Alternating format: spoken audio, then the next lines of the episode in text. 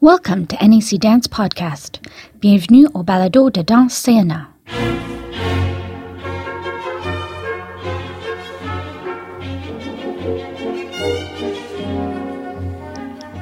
Dans ce deuxième épisode, Anne Michaud poursuit son entretien avec le chorégraphe Mourad Morzouki. In the second of three podcasts, Anne Michaud continues her conversation with choreographer Mourad Morzouki.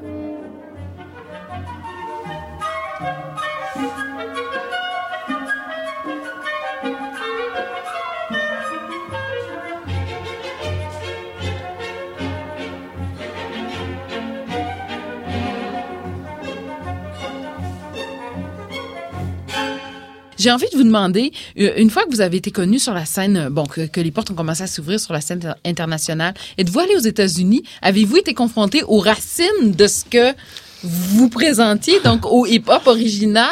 Alors, oui. oui, on est. on Et est- comment ça, ça s'est passé comment? Alors la première, la première invitation qu'on a eue aux États-Unis, c'était en 2001. Donc on nous invite avec le spectacle, euh, euh, pardon, en 99. Je suis retourné après en 2001. En 99. Donc avec Récital, Avec au tout début. C'est ça. Donc on est en 99, donc après le succès de 98, donc la presse, les médias, euh, et, et dans la salle, c'était à la Villette, il y avait un homme qui s'appelle euh, David Wright, qui dirigeait le Dance Theater Workshop à New York, qui a vu Récital et qui me dit, euh, donc je voudrais euh, vous inviter. Donc pour nous, vous imaginez, ça y est, on passe aux États-Unis, on passe au, au pays du hip-hop. Enfin, Ouais, ouais, euh, ouais.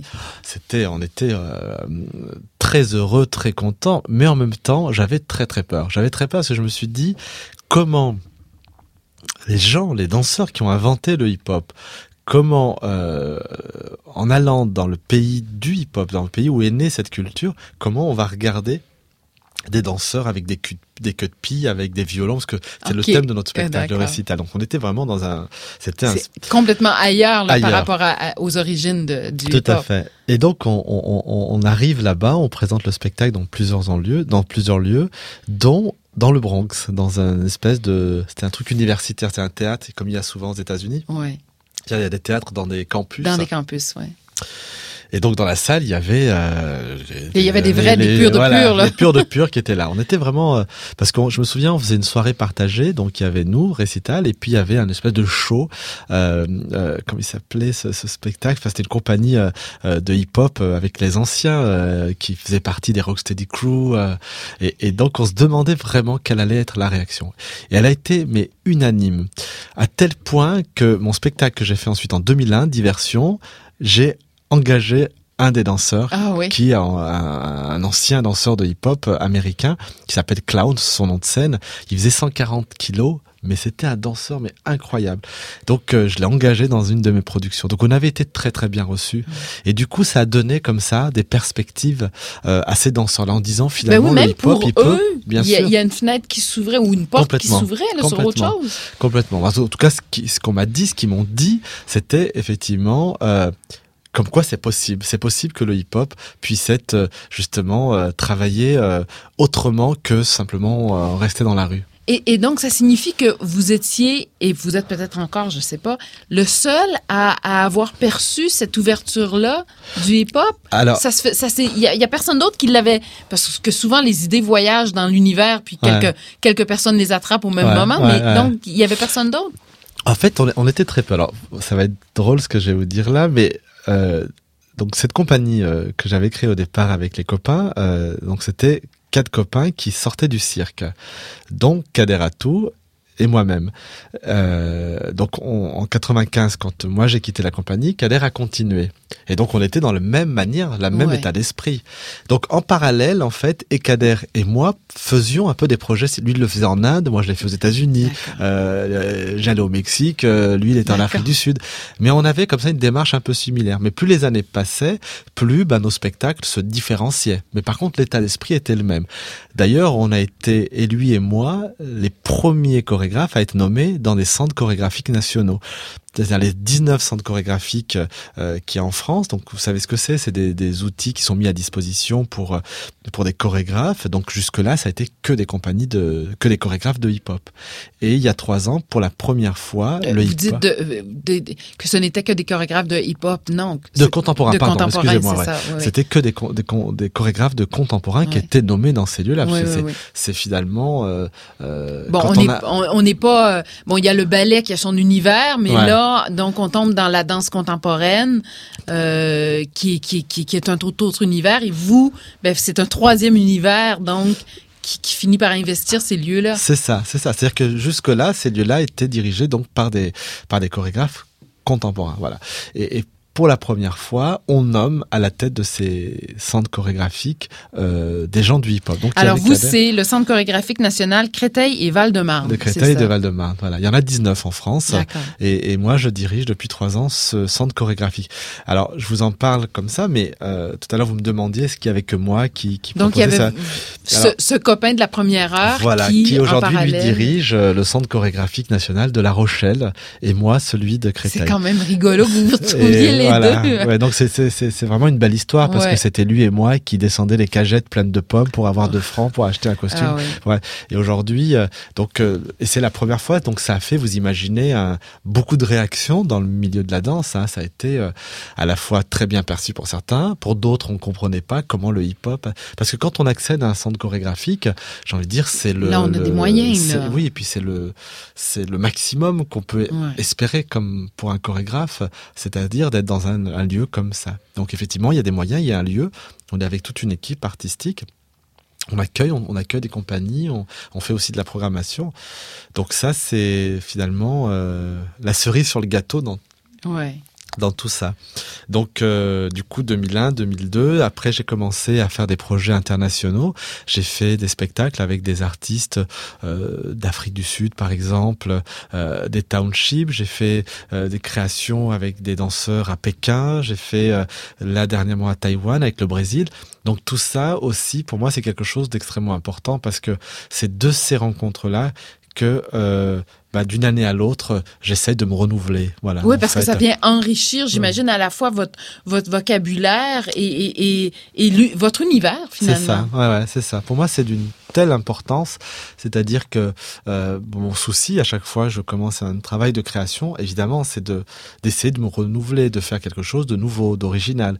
Et, et en fait, les artistes, on est un peu comme des, des éponges, hein, c'est-à-dire que quand elle est pleine d'eau, bon, elle est toute belle, toute gonflée, puis quand elle est complètement il n'y a plus rien, il faut aller la, remplir. ouais. Et, et c'est un peu pareil. Quand on finit un spectacle, Vous êtes vidé on est complètement. complètement vidé. Puis là, il faut. Euh, J'imagine qu'on se demande, on, doit se dire, mais je pourrais jamais plus créer autre chose, j'ai plus rien, c'est vide. Oui, c'est ça, on arrive, c'est la page blanche, tout à fait. Et, et voilà, donc c'est la page blanche et et il faut repartir. Mais en général, les choses se, comment dire, ça, tout se, c'est lié, ça se lie. C'est-à-dire que là aujourd'hui, euh, je suis à Ottawa, euh, peut-être que ben voilà, euh, un artiste va venir voir le spectacle hein, ou on va me dire bah tiens Mourad, viens, va voir tel spectacle. Je vais aller voir, je vais être séduit, touché, je vais rencontrer. Et puis du coup, c'est un peu boule de neige. Ouais, ouais. Après, faut être attentif aux choses, faut être à l'écoute, euh, comme sont beaucoup les artistes, c'est-à-dire, euh, on est finalement constamment en, en création. Mais euh, vous, êtes, faisiez la- l'analogie avec l'éponge, puis c'est vrai, vous vous, vous vous imbibez de, de ce qui se passe autour, de ce que vous voyez, de ce que donc vous absorbez tout ça. Et j'imagine que le fait de pouvoir aller dans des pays tels que euh, l'Afrique du Sud ou l'Inde, ou ben, c'est- ce sont des cultures différentes. Et même si les gens là-bas dansent le hip-hop, ils le dansent nécessairement d'une manière différente aussi. Ouais, ouais, complètement. C'est-à-dire, il y a une base qu'on retrouve. Des, des Après, mouvements, il y a un langage euh, de base, il y a un alphabet de base, alphabet disons, de là. base, c'est ça. Et puis après, il, il est inspiré de leur Ouais. culture, de leur réalité. Euh, pour revenir euh, aux danseurs de, Rio, euh, ils avaient donc cette base qui était euh, la base commune au reste du monde par rapport au hip-hop, mais après ils avaient euh, une rage qui est différente que la mienne à, à Lyon par exemple. Ben alors, parlons de Rio. Vous faites allusion à Rio parce que le spectacle que vous êtes venu présenter euh, à Ottawa, donc avec votre compagnie, Kefig, euh, bon, ce sont deux chorégraphies. Et dans les deux chorégraphies, on retrouve des jeunes, des jeunes, je dis des jeunes parce que par rapport à moi, ils sont jeunes, mais des jeunes danseurs, donc tous originaires du Brésil. Mhm. Alors, expliquez-moi comment s'est faite la rencontre avec ces danseurs-là et comment vous en êtes venu à monter ce spectacle. Au départ, c'était une chorégraphie à Gua avec eux. Tout à fait. Euh, donc c'était il y a trois ans et demi, quatre ans maintenant. Euh, donc le fameux Guy Darmet, Ouais. euh, qui lui, pendant des années et des années, il, il a voyagé dans ce pays, à Rio, euh, au Brésil, mais particulièrement à Rio. Puis là, il a eu un coup de cœur pour ce pays et euh, il a décidé de, de, de, faire se faire un pied à terre là-bas. Donc il vivait entre euh, Rio et, Lyon. Et euh, un jour, il me dit, Mourad, j'ai repéré de jeunes danseurs qui vivent, pour certains, dans les favelles, d'autres qui vivotent de la danse, mais mais euh, qui ont du talent. C'est des- danseurs qui ont un vrai potentiel. Est-ce que tu souhaiterais euh, euh, faire une chorégraphie pour eux euh, Et j'inviterai ce spectacle-là donc à la Biennale de Lyon. Donc j'ai accepté. Euh, j'ai accepté. Sans Je- les avoir vus Sans les encore. avoir vus. Vous faisiez Euh, confiance. Voilà, totalement. c'est ça. c'est- toujours pareil dans ce genre de relation. euh, on dit oui d'abord et on réfléchit après.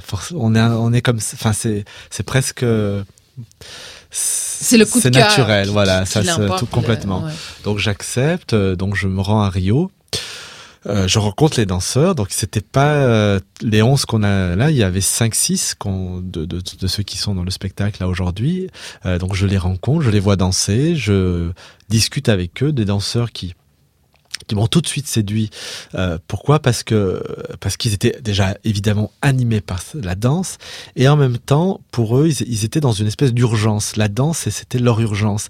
Rio c'est un très très beau pays, c'est un très très grand pays et c'est un pays qui est pas facile non plus. Non.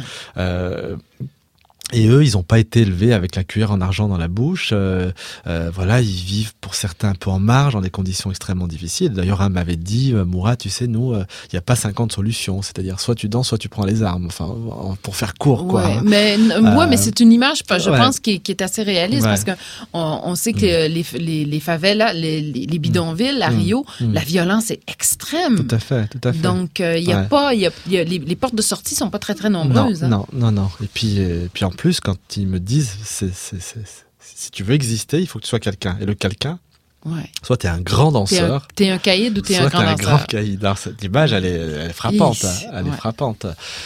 Voilà, donc euh, tout ça, on fait que je me suis embarqué dans quelque chose en disant on y va. Sauf que la réalité, euh, elle était, euh, je l'avais pas encore saisie. C'est-à-dire que euh, même si euh, c'était une invitation de Guy, mais Guy euh, n'a pas, n'a pas, un les théâtre moyens, là-bas, là, n'a pas les moyens là-bas ouais. qu'il a en France. Ouais. Donc j'ai été confronté à ce que j'avais été confronté. Mais c'est ça, moi, vous êtes retourné en arrière finalement. Là. Complètement. Mais c'était une belle école. J'ai aimé ça. J'ai aimé parce que j'ai eu peur. J'ai eu peur. D'un coup, je me dis, on peut pas. Est-ce qu'on va y arriver? Est-ce qu'on va y arriver? Parfois, je- le, le duo, par exemple, pour la petite histoire, le duo du début d'Agua qu'on voit tout, au début Oui, euh, oui. du spectacle, euh, et, et euh, Giovanni euh, qui commencent. Je travaillais ce duo, ce duo sur la terrasse de balcon de chez Guy Darmet. Donc ça donne une idée. Donc c'était vraiment retour à la case départ pour moi. Et je me souviens quand j'avais pas beaucoup de temps pour faire ce travail-là, pas beaucoup de moyens. C'est pour ça d'ailleurs la scénographie, vous avez vu, c'est des gobelets. C'est très simple, des gobelets de plastique. C'est 15 euros. Il y en a, je euh, sais pas voilà. combien, mais presque ma 300. fille se euh. posait la question d'ailleurs. J'espère qu'ils recyclent. Alors effectivement, on en récupère euh, pas mal, et puis d'autres bon sont Bon, récupérés, mais sont écrasés. voilà, les, les écrasés, on peut plus rien en faire, d'autant plus qu'il y a de l'eau dedans, donc une Ouais. fois que c'est percé, c'est foutu.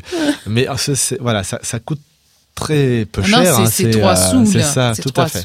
mais c'est très mais léger. en termes de lieu, Hmm. pour, pour répéter, là, vous vous, vous tr- retrouviez sans, sans un lieu approprié Oh, voilà, c'est-à-dire pour le faire. de temps en temps bénéficier de, de, du studio, mais pas exactement comme je l'ai vécu petit, c'est plus jeune. C'est-à-dire que on arrivait, puis on nous disait ah ben là finalement, il faudra attendre 30 minutes, mais vous allez avoir que 15 minutes parce qu'après il y aura. Ouais, C'était ouais, que ouais, ça. Vous passiez entre Parce les autres. C'est ça. Et puis parce que le hip-hop là-bas est pas du tout reconnu. C'est-à-dire que pour les structures là-bas, le hip-hop, ça reste. Oh, oui, euh, parce qu'on gens- est au Brésil. Donc, la samba, la, bon, il y a- il y a- il- la danse est omniprésente, mais certaines formes de danse. Alors, la danse est omniprésente, mais dans la rue. Quand on Ouais. voit la samba, c'est, où qui danse C'est dans les cafés, dans la rue, dans les. C'est-à-dire qu'on n'a pas une école euh, vraiment où il y en a quelques-unes, bien sûr. Mais ce que je veux dire, c'est ça pas le. Les le- structures le- officielles. Voilà, elle reste, elle reste infime. C'est-à-dire le populaire, les gens, euh, euh, la population de manière générale, euh, quand ils vont danser, ils vont danser euh, autour d'une bière, autour d'un Ouais. verre, dans la rue. C'est, vous voyez ce que je veux dire? On n'est pas Ouais. dans quelque chose de très De académique. De, Voilà. ouais. Ah, vous imaginez le hip-hop, on, en- Ah, On est encore plus loin. là. on est encore plus loin.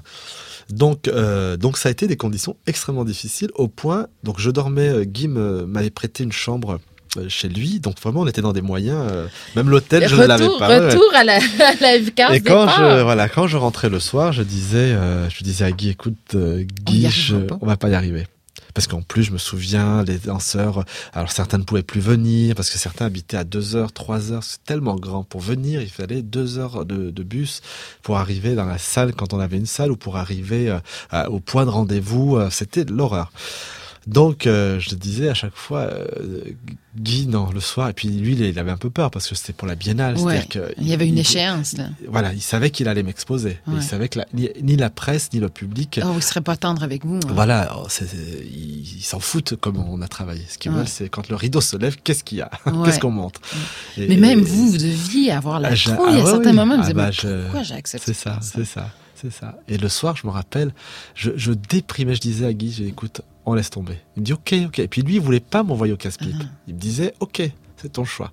Le lendemain matin au petit déjeuner, mais je culpabilisais à l'idée de les revoir, jeunes. voilà, et de leur dire, on jette l'éponge. Parce que eux, c'était pas de leur faute. Eux, ils, ils y croyaient. Eux donnaient tout ce qu'ils pouvaient. Et quand je me levais le matin, on se retrouvait pour le petit déjeuner. Et je dis, on essaie encore aujourd'hui. On faisait la C'est journée. 24 et le heures à la soir, fois. je et le soir, je disais, non. Et j'ai tenu un peu comme ça.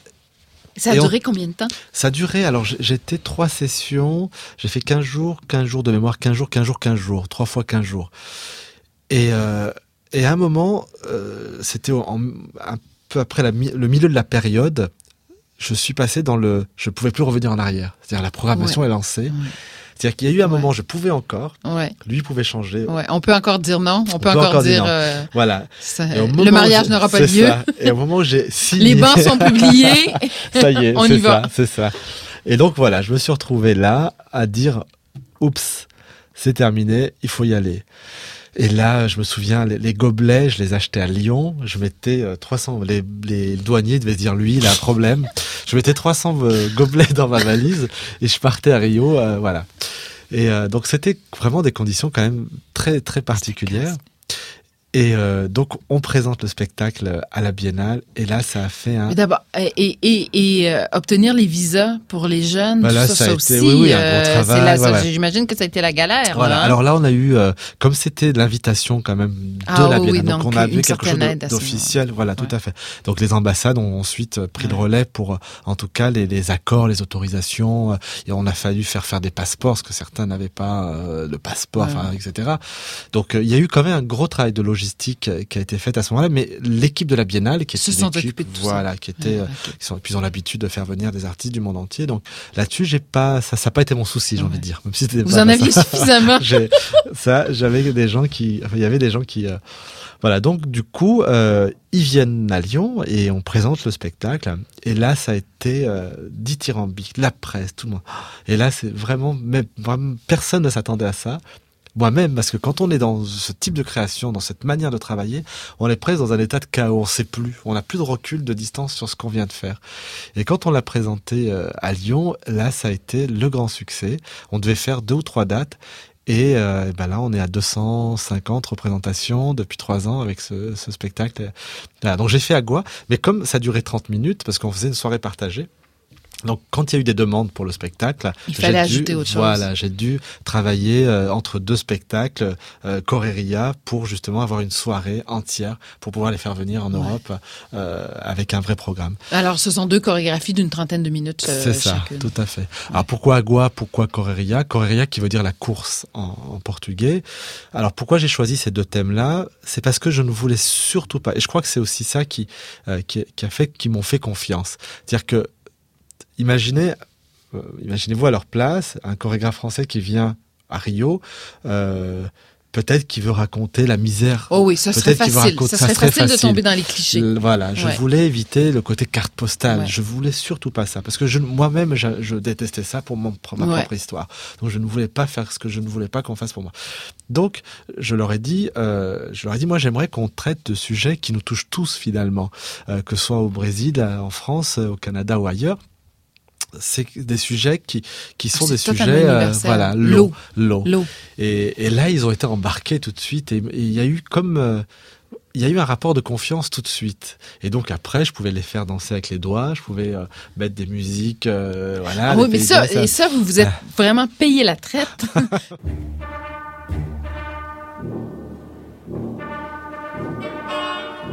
That's all for this edition of NAC Dance Podcast. Voilà qui met fin à ce balado de danse CNA. Please send us your comments and questions. Faites-nous part de vos questions et commentaires. You can email us at nacpodcasts at gmail.com. Don't forget, you can subscribe to NAC Podcasts by visiting nacpodcasts.ca. And you can also find us as a free subscription in the podcast section of the iTunes Music Store. N'oubliez pas que vous pouvez vous abonner à nos balados en vous rendant sur le site baladocna.ca. L'accès est également gratuit à partir de la section balado de la boutique musicale iTunes. Dans du Canada vous dit à la prochaine. Until next time, goodbye from Canada's NAC Dance.